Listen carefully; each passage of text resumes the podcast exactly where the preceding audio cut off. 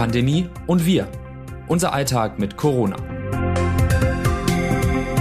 Es ist Donnerstag, der 6. Januar. Sind Sie mit frischem Elan in das neue Jahr gestartet?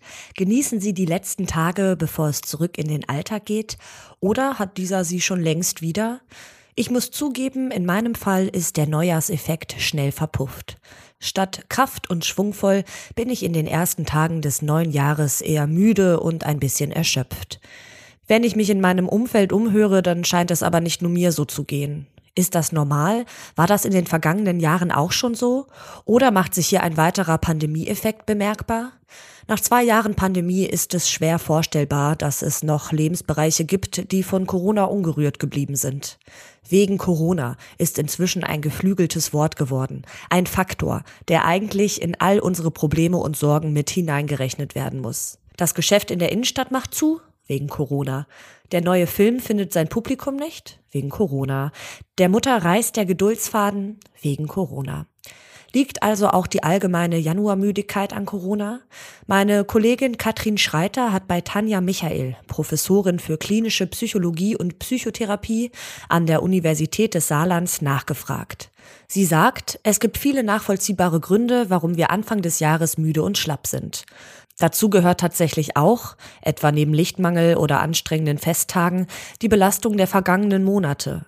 Viele schauen voller Sorge auf das neue Jahr, weil sie nicht wissen, wie sich ihre berufliche Situation entwickeln wird. Auch Urlaubspläne fallen in der Pandemie schwer.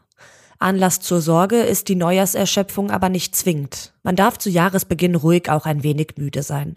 Hilflos ausgeliefert ist man ihr aber auch nicht. Die Psychologin empfiehlt deshalb, regelmäßig bei Tageslicht an die frische Luft zu gehen. Das klingt zwar simpel, ist aber meist die beste Medizin. Erkenntnis der Woche. In dieser Woche stehen mal wieder zahlreiche Entscheidungen an. So wird die Bund-Länder-Konferenz am Freitag unter anderem darüber entscheiden müssen, ob die Quarantänezeit in Zukunft verkürzt werden soll und ob es weitere Kontaktbeschränkungen braucht. Notwendig werden diese Entscheidungen wieder einmal, weil sich die pandemische Lage geändert hat. In wenigen Tagen, davon geht die Bundesregierung aus, wird Omikron die vorherrschende Corona-Variante in Deutschland sein. Welche Folgen wird das haben? Einerseits zeichnet sich ab, dass die Krankheitsverläufe bei Omikron weniger stark sind. Mit Omikron ist das Erreichen der endemischen Lage wahrscheinlicher als bisher, weil die Virusvariante derart effizient in der Ausbreitung ist, sagt Ralf Bartenschlager, Präsident der Deutschen Gesellschaft für Virologie, dem Redaktionsnetzwerk Deutschland. Das ist langfristig wohl die gute Nachricht. Doch wenn zahlreiche Menschen gleichzeitig krank werden, ist dann die Versorgung, die öffentliche Infrastruktur gefährdet? In Großbritannien führen derzeit hohe Infektionszahlen in der Omikronwelle immer mehr zu Personalmangel und Versorgungsengpässen in Krankenhäusern und anderen Bereichen. Mittlerweile hat fast jede sechste englische Krankenhausstiftung den Ernstfall ausgerufen. Alltagswissen. Die Quarantänezeit wird sich wohl bald verkürzen, wenn der Plan von Bundesgesundheitsministerium und Robert Koch Institut umgesetzt wird. Dann gilt, ist man Kontaktperson eines Infizierten oder selbst mit dem Coronavirus infiziert, können Quarantäne oder Isolation schon nach sieben Tagen enden. Bedingung wäre demnach aber ein abschließender negativer PCR-Test oder ein hochwertiger Schnelltest. Der Vorschlag sieht außerdem vor, Geboosterte von einer Quarantäne als Kontaktperson auszunehmen. Doch ist eine verkürzte Quarantänezeit überhaupt zum derzeitigen Zeitpunkt sinnvoll? Der Immunologe Reinhold Förster hält das für vertretbar. Man müsse sich darauf einstellen, mit sehr hohen Fallzahlen klarzukommen, so der Experte. Der Infektiologe Matthias Plätz plädierte dafür, sich an den Regeln der amerikanischen Centers for Disease Control and Prevention zu orientieren. Für geboosterte oder kürzlich geimpfte und genesene Kontaktpersonen keine Quarantäne, aber eine Maskenpflicht für zehn Tage, wenn man mit anderen Menschen in einem Raum ist, für alle anderen fünf Tage Quarantäne und danach fünf Tage Maskenpflicht. Alle werden an Tag fünf getestet. Zitat der Woche. Ich habe die Pandemie ja erfunden. Das wissen ja inzwischen alle. Es ging nur um den Podcast. Ich wollte halt einfach mal einen erfolgreichen Podcast machen. Christian Drosten, der Virologe, zieht sich in Satirevideo selbst durch den Kakao. Forschungsfortschritt. Nicht jede Corona-Infektion verläuft gleich schwer. Zahlreiche Menschen haben eher einen milden Verlauf. Das muss allerdings nicht bedeuten, dass sie von Organschäden verschont bleiben. Laut einer Studie des Universitätsklinikums Hamburg-Eppendorf können auch milde bis moderate Covid-19-Verläufe die Funktion von Herz, Lunge und Niere mittelfristig beeinträchtigen.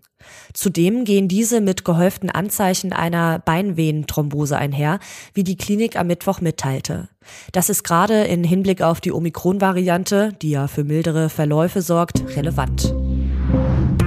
Pandemie im Ausland. Zahlreiche Länder haben in diesen Tagen neue Höchstwerte bei den Corona-Neuinfektionen gemeldet. Doch während einige von ihnen mit hohen Infektionszahlen durchaus vertraut sind, sind sie für Australien Neuland. Das Land hat sich in den vergangenen Monaten stark abgeschottet und verfolgte eine strenge No-Covid-Strategie. Die derzeitige Entwicklung ist für viele Australier und Australierinnen ein großer Schock, berichtet RND-Korrespondentin Barbara Barkhausen. So müsse sich ein Großteil der Bevölkerung zum ersten Mal mit der Realität auseinandersetzen, mit der Pandemie zu leben. Für viele kommt das zu schnell und zu unvermittelt. Dazu gehören auch die Krankenhäuser, in denen es nun an Personal fehlt. In einigen Kliniken würden deshalb bereits verzweifelte Maßnahmen ergriffen. Pfleger und Pflegerinnen seien zurück zum Dienst gerufen worden, obwohl sie positiv auf das Virus getestet worden seien, berichtet The Guardian. Was kommt? Schon wieder eine neue Corona-Mutante?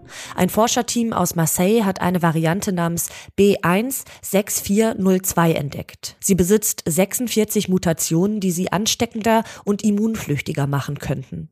Ein Grund zur Sorge?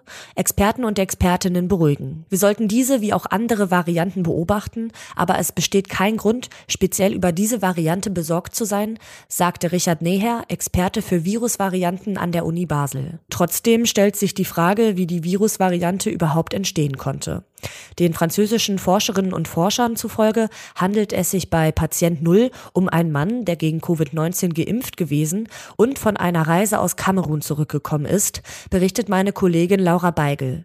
Dass viele Menschen in dem Land noch nicht immun gegen das Virus sind, ist problematisch, weil gerade in Populationen mit ungeimpften ein erhöhtes Mutationsrisiko besteht. Je ungehinderter sich das Coronavirus vermehren kann, desto größer wird das Risiko für eine Mutation. Was die Pandemie leichter macht. Wer in Pandemiezeiten lieber nicht ins Fitnesscenter gehen möchte, der kann auf Online-Kurse und Fitness-Apps setzen. Online gibt es etliche Möglichkeiten, Trainingsprogramme zu absolvieren. Aber taugen die auch was? RND-Wirtschaftsredakteurin Anne Grünberg hat sich die Angebote genauer angeschaut. Online-Sportangebote bieten nur wenig Beratung, sowohl was die Intensität des Trainings als auch was die Ausführung angeht. Das kann vor allem für Anfängerinnen und Anfänger problematisch werden, schreibt sie. Wer das erste Mal Online-Sportangebote nutzt, sollte außerdem im Probeabo die Technik testen. Was sonst noch wichtig ist. Den Start ins Jahr 2022 nehmen viele Menschen zum Anlass für gute Vorsätze. Endlich mehr Sport, endlich gesünder essen, endlich im Gleichgewicht leben. Ein Trend hat sich dabei in den vergangenen Jahren immer wieder etabliert, der Dry January, also ein Monat ohne Alkoholkonsum. Aber hat das überhaupt einen Effekt? Die einfache Maßnahme, einen Monat auf Alkohol zu verzichten, hilft Menschen langfristig weniger zu trinken, erklärt der Psychologe Richard de Vizier von der englischen University of Sussex. Unmittelbare Vorteile durch den einmonatigen Alkoholverzicht seien etwa Gewichtsverlust, eine bessere Haut, ein tieferer Schlaf und eine erhöhte Konzentration. Das Autorinnen-Team dieses Newsletters meldet sich am Donnerstag wieder. Text Anna Schuckert, am Mikrofon Alice Mecke.